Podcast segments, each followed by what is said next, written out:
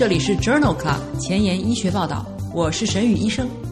每周五天，每天半小时，只讨论最新的顶尖专科文献，介绍给感兴趣的同行们。Journal Club 是双周刊，分十个专科话题。这一周五天分别是风湿免疫科、泌尿科、血液科、妇产科和儿科。别忘了关注公众号，订阅我们的节目哦。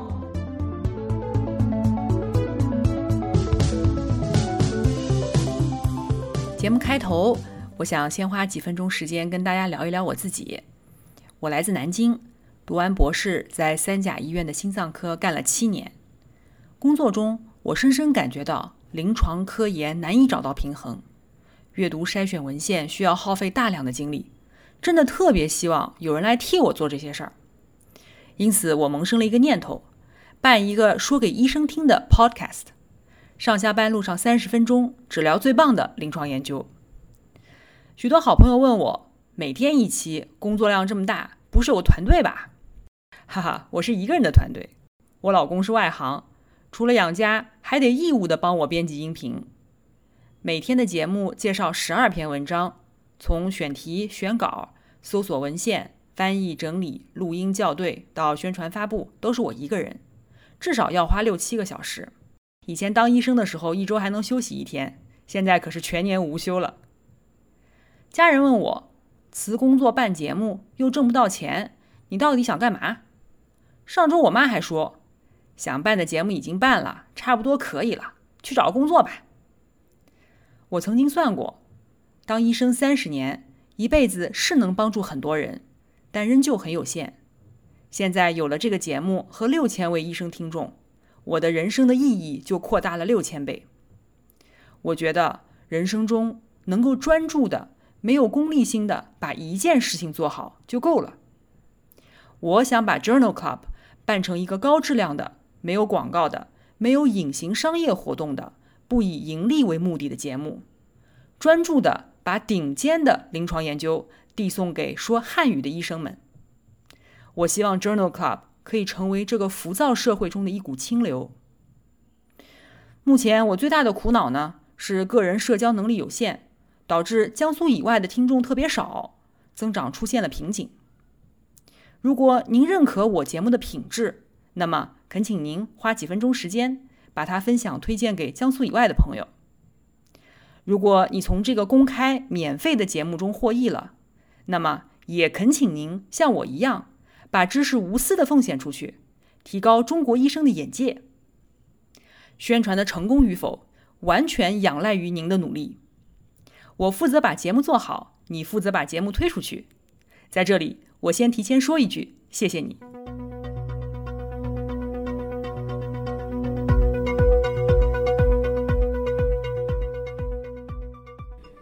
今日头条：一，FDA 批准新型雄激素受体抑制剂治疗前列腺癌。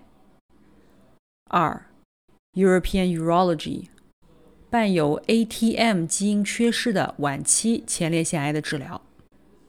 三，Kidney International 长期随访 IgA 肾病免疫抑制与支持治疗有差异吗？四。Cell Report IPCS 来源的肾脏类器官。五，Kidney International，肾小球肾炎合并 COVID-19 患者的特点。这里是 Journal Club 前沿医学报道，泌尿肾内星期二，Urology Tuesday。我是主播沈宇医生，精彩即将开始，不要走开哦。今天的新药研发，我们来聊一聊达洛鲁胺。达洛鲁胺是一种结构特异性的雄激素受体抑制剂。二零一九年七月，达洛鲁胺被 FDA 批准用于治疗非转移性的去势治疗抵抗的前列腺癌。关于达洛鲁胺的三期临床研究已经于二零二零年九月发表在了《新英格兰医学杂志》上。在这一项双盲安慰剂对照的 ARAMIS 研究当中，纳入了一千五百例非转移性的去势治疗抵抗的前列腺癌患者，随机接受达洛鲁胺或者安慰剂治疗，同时继续接受雄激素剥夺治疗。疾病进展时，安慰剂组的患者被允许接受开放标签的达洛鲁胺治疗。中尉随访二十九个月以后，安慰剂组的一百七十名患者全部转用达洛鲁胺。达洛鲁胺组三年的生存率为百分之八十三，安慰剂组为百分之七十七。达洛鲁胺组的死亡风险比比安慰剂组显著降低了百分之三十一，风险比为零点六九，p 值等于零点零零三。与其他所有次要终点相比，达洛鲁胺也具有显著的益处，包括首次出现骨骼症状的时间和首次化疗的时间。两组患者治疗开始后的不良事件发生率相似，而且没有观察到新的安全信号。这项 Aramis 研究认为，在无转移性的抗去势治疗的前列腺癌患者当中，接受达洛鲁胺治疗的患者存活三年的百分比显著高于安慰剂组。今天的临床实践，我们来聊一聊 IgA 肾病。IgA 肾病是原发性或者说特发性肾小球肾炎最常见的原因。虽然 IgA 肾病进展缓慢，但是一半的患者还是会在二十到二十五年缓慢的进展为终末期肾病。IgA 肾病主要有两个特征性的临床表现：一，在上呼吸道感染或者是参加体育运动后不久出现了肉眼血尿，而且经常反复发生。二、持续性的无症状性的镜下血尿，伴或不伴有轻中度的蛋白尿，需要进行肾活检才能够确定。男性蛋白尿，特别是大于两克每天，高龄、吸烟、高血压、高血脂以及肌酐升高，是患者预后较差的特征。今天分享的第一篇文章发表在二零二零年七月的《美国肾脏病学杂志》上。这项队列研究讨论了 IgA 肾病持续血尿与肾脏疾病进展的关系。血尿是 IgA 肾病最典型的表现。来自北京大学医学院的研究人员对于血尿在 IgA 肾病进展中的意义进行了一项回顾性的队列研究。研究包括了一千三百三十三名 IgA 肾病的患者，平均随访四十五个月。研究发现。血尿随时间的变化是肾病进展的独立危险因素，风险比1.46。诊断后六个月内血尿缓解，则肾病进展发生率显著降低，风险比为0.41。特别是在有持续性蛋白尿的患者当中，蛋白尿大于等于一克每天，血尿缓解可以显著的减少 IgA 肾病进展的风险，但是。在蛋白尿缓解的患者中，并没有观察到类似的情况。这一项队列研究认为，血尿与 IgA 肾病的进展独立相关。伴有持续蛋白尿的 IgA 肾病患者，血尿缓解与肾脏预后改善有关。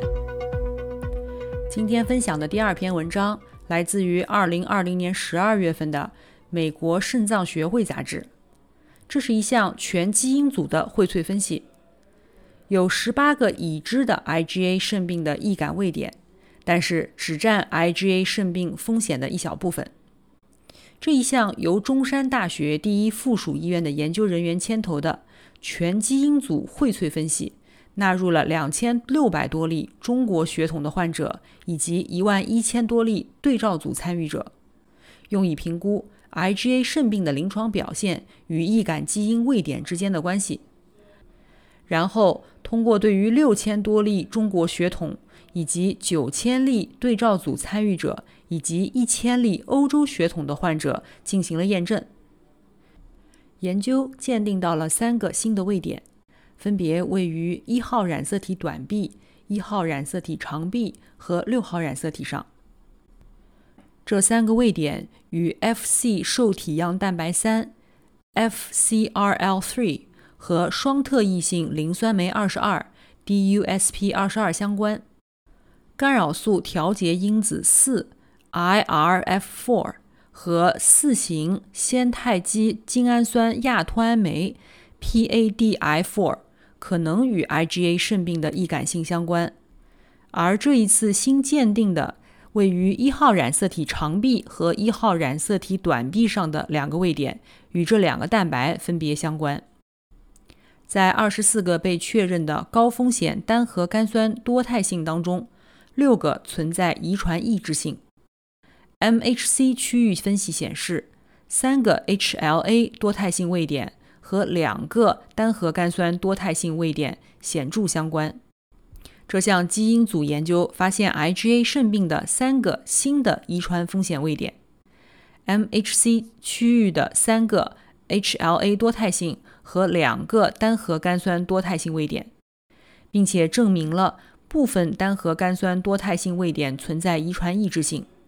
这些变异可能能够检视中国人和欧洲人之间的遗传易感性差异。今天要分享的第三篇文章发表在了2020年10月的《Kidney International》杂志上，这是 Stop IgAN 研究的十年随访结果。在 IgA 肾病合并大量蛋白尿的患者当中进行的随机对照实验显示，在三年的时间里，支持治疗联合免疫抑制治疗并没有额外的获益。这篇文章介绍了该研究的十年随访结果，包括血清肌酐、尿蛋白、中末期肾病以及死亡的结局。共有一百四十九名参与者参加了研究。复合终点事件包括全因死亡、中末期肾病和 eGFR 下降大于百分之四十。在支持治疗组中，有一半的患者以及联合免疫抑制治疗当中的百分之四十五的患者出现了终点事件，没有统计学差异。支持治疗组当中，十七例患者发生了中末期肾病，两人死亡。联合免疫抑制治疗组当中。二十例患者发生了中末期肾病，三人死亡。在这项长达十年的随访当中，并没有观察到支持治疗联合免疫抑制治疗对于 IgA 肾病患者关键临床结果的差异。今天分享的最后一篇文章来自美国肾脏学会杂志，二零二一年一月刊。这是一项回顾性的多种族队列研究。讨论了量化蛋白尿缓解时间与 IgA 肾病临床结局之间的关系。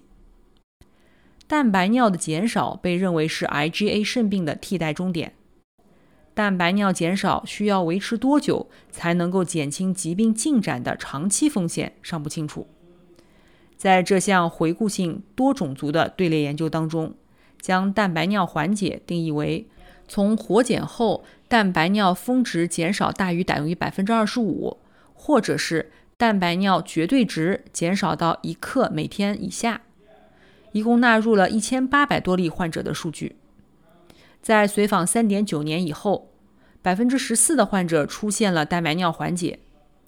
蛋白尿缓解时间与预后之间呈非线性关系，缓解持续时间每延长三年。直至四年，疾病进展风险降低百分之九。四年以后，缓解期每延长三年，风险降低的幅度则不再显著。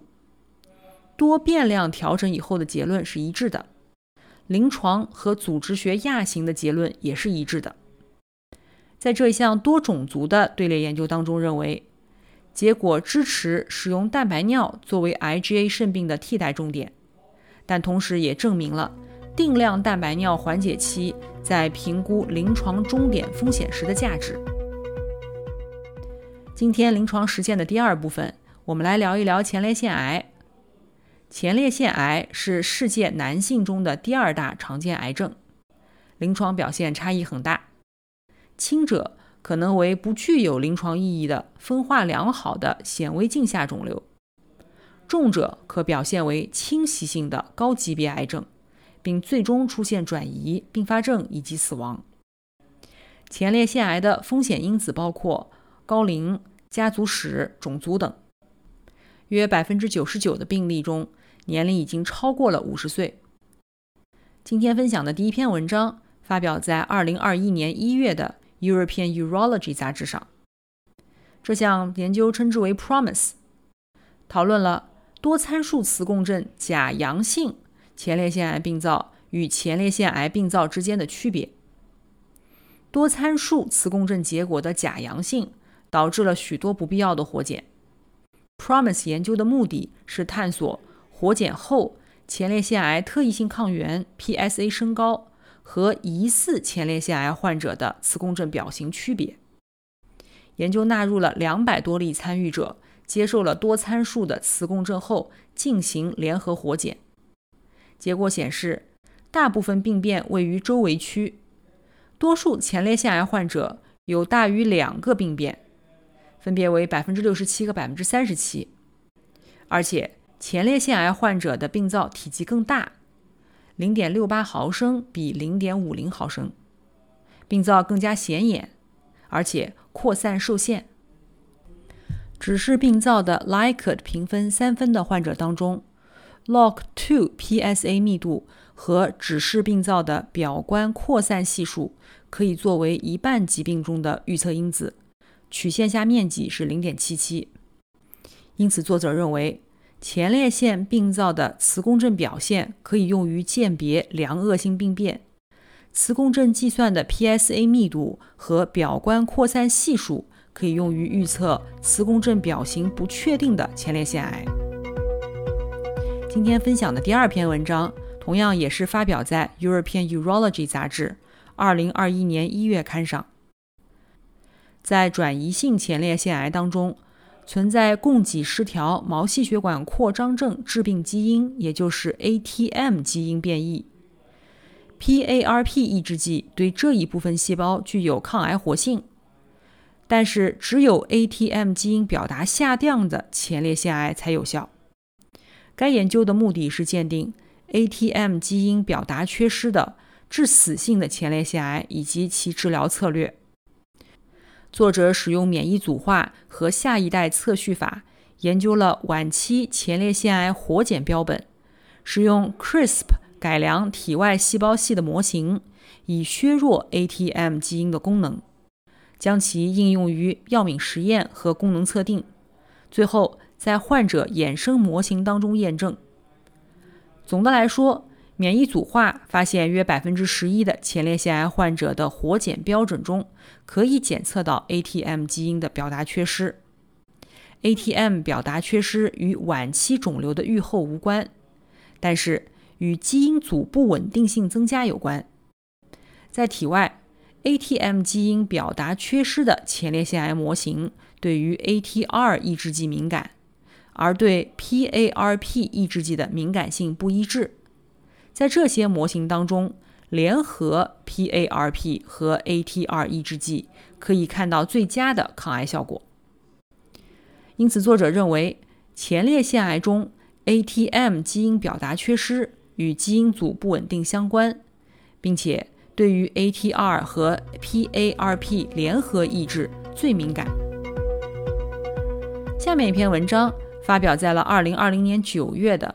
Journal of Clinical Oncology 杂志上，单纯的根治性前列腺切除术在治疗临床局限的高危前列腺癌方面通常是不够的。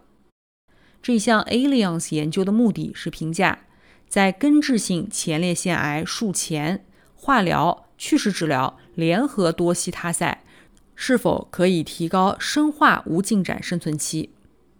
研究纳入了临床局限性的高危前列腺癌患者共七百多名，被分为单纯手术治疗组，或者是手术加新辅助化疗、去势治疗以及托西他赛七十五毫克每平方米，三周一次，六个周期。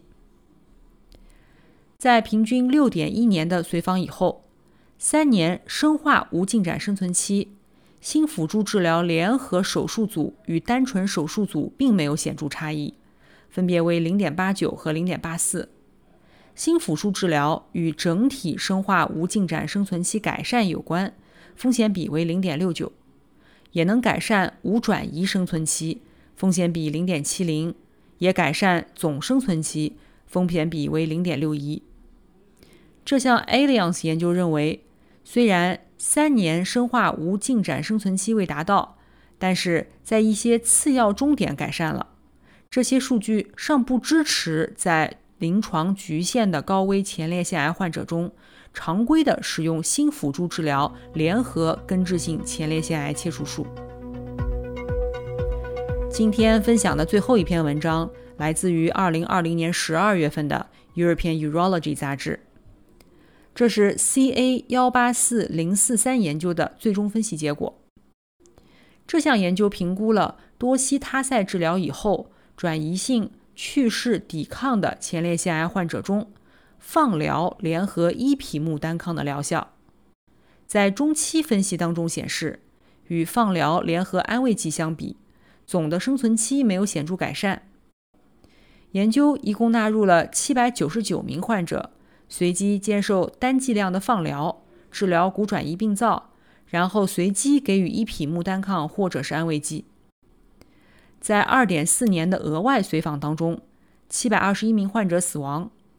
生存分析显示，在七到八个月的时候曲线交叉，随后曲线持续分离。伊匹木单抗联合放疗组生存率更高，风险比随着时间而变化。分段风险模型表示，在零到五个月风险比为一点五，五到十二个月风险比降至零点六六，十二个月以后风险比维持在零点六六。总生存率在两年、三年、四年、五年时，伊匹木单抗组均显著的高于安慰剂组。分别为百分之二十五比百分之十六，百分之十五比百分之七，百分之十比百分之三和百分之七点九比百分之二。疾病进展是两组患者最常见的死亡原因，分别有七例和一例患者死于研究药物的毒性，没有发现长期的安全信号。在这项 CA 幺八四零四三研究的最终分析当中。对于多西他赛治疗以后的转移性去势抵抗的前列腺癌患者，依匹木单抗加放疗总生存期更长，在三年、四年、五年的总生存率方面，大约高出两到三倍。今天的前沿医学，我们来聊一聊多潜能干细胞来源的肾脏类器官。文章发表在了二零二零年十二月份的《Cell Report》杂志上。人类肾脏类器官用于药物测试和再生医学，需要解决细胞不成熟、缺乏成熟的集合管系统和拖把细胞类型的问题。来自华盛顿大学医学院的研究人员，通过两个独立的细胞群——肾脏组细胞群后肾间质细胞以及输尿管芽样细胞，诱导分化出了一种新型的肾脏类器官。作者同时鉴定了醛固酮和精氨酸加压素对于集合管中的主细胞和润细胞的分化起到了至关的重要的作用。主细胞表达的水通道蛋白二，在血管加压素或毛喉素的刺激后，水通道蛋白发生转运到顶端膜，通过单细胞 RNA 测序证明了该类器官的近端小管成熟改善。和拖把细胞数量减少。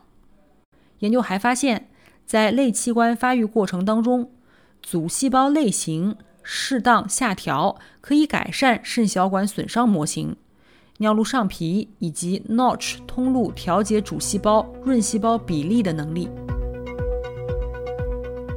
今天要聊的最后一篇文章是关于 COVID-19 这个话题。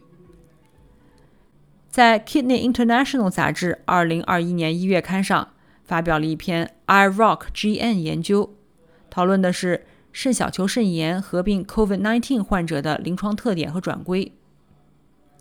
接受免疫抑制剂治疗的肾小球肾炎患者罹患 COVID-19 后的预后尚不清楚。这项国际肾小球 COVID 肾炎感染登记研究随访了40例北美和欧洲的。患有 COVID-19 的肾小球肾炎患者，将该队列与普通人群中的八十例 COVID-19 阳性对照组进行了比较。肾小球肾炎患者的死亡率和急性肾损伤的发生率显著高于对照组，分别为百分之十五比百分之五和百分之三十九比百分之十四。而两组患者对于肾脏替代治疗的需求没有统计学差异。在肾小球肾炎队列中，出现症状时接受免疫抑制剂或者是 RAS 系统抑制剂，并不增加死亡风险。或者是急性肾损伤的风险。在肾小球肾炎的队列中，较低的血清白蛋白和较短的肾小球疾病持续时间，与急性肾损伤的高风险和需要肾脏替代治疗显著相关。原发性肾小球肾炎的患者与伴有系统性自身免疫性疾病，比如 SLE 或者血管炎的肾小球肾炎的患者的预后并没有差异。